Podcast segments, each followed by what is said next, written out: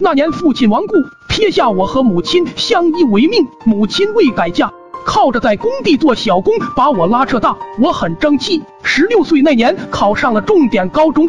母亲却患上了风湿病，丧失了劳动力。中学要求每月给食堂交三十斤大米，我知道母亲拿不出，就告诉母亲不想上学了。母亲说：“你有这份心，娘很高兴。你先到学校报名，娘自会送你过去。”我固执的要留在家里，母亲多次劝说无果。啪的一声，挥起粗糙的手掌打在我脸上。这是我长这么大第一次被母亲打，我顺从了母亲。几天后，母亲来到了食堂，气喘吁吁的从肩上卸下一袋米。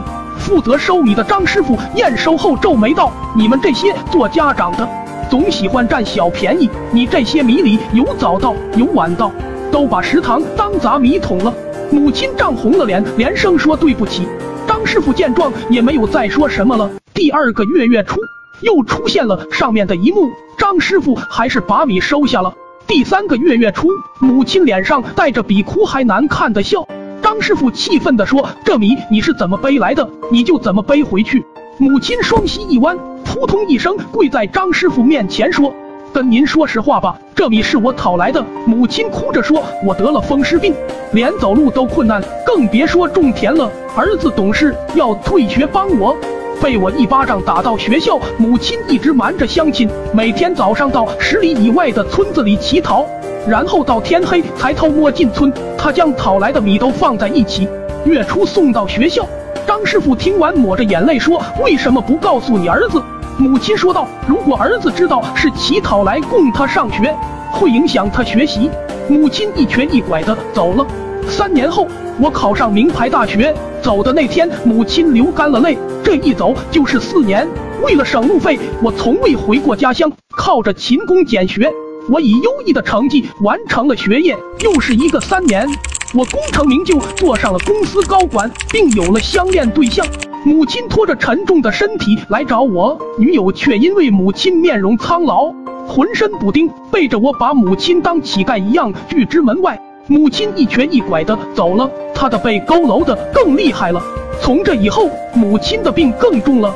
混账的我因忙于工作，极少回家。每次电话慰问母亲身体如何，母亲总说：“你安心工作，娘身体好着咧，不用担心。”中学校长邀请优秀毕业生讲话，我回来了，开着豪车，穿着名牌衣服，校长特意将我请上主席台。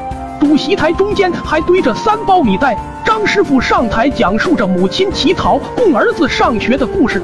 张师傅讲得潸然泪下，台下鸦雀无声。这时校长指着台上三只袋子说：“这就是故事中的母亲讨得的三袋米，这是世界上用金钱买不到的粮食。”下面就请这位伟大的母亲上台。我疑惑地往下看，只见张师傅正推着母亲，轮椅上的母亲瘦瘦小小。头发已经花白，嘴里还念叨着淘米供儿上学。张师傅说，自从他去找你，被你女友撵走后，他回来就经常神志不清了，嘴里一直念叨着要淘米，要淘米。这一刻，我看着神志不清的母亲，跪在母亲旁边拼命的磕头，我的手颤抖着，心里像被蚂蚁啃食一样痛。我后悔。几天后，母亲意识清醒，突发疾病。去世前，母亲对我说：“你爹去世的早，娘没文化，娘这辈子最大的心愿就是你能出人头地，临走前还能见一面，娘知足了。”说完，母亲安详的闭上了双眼，面带微笑。我的娘啊，哇的一声，响彻整个医院。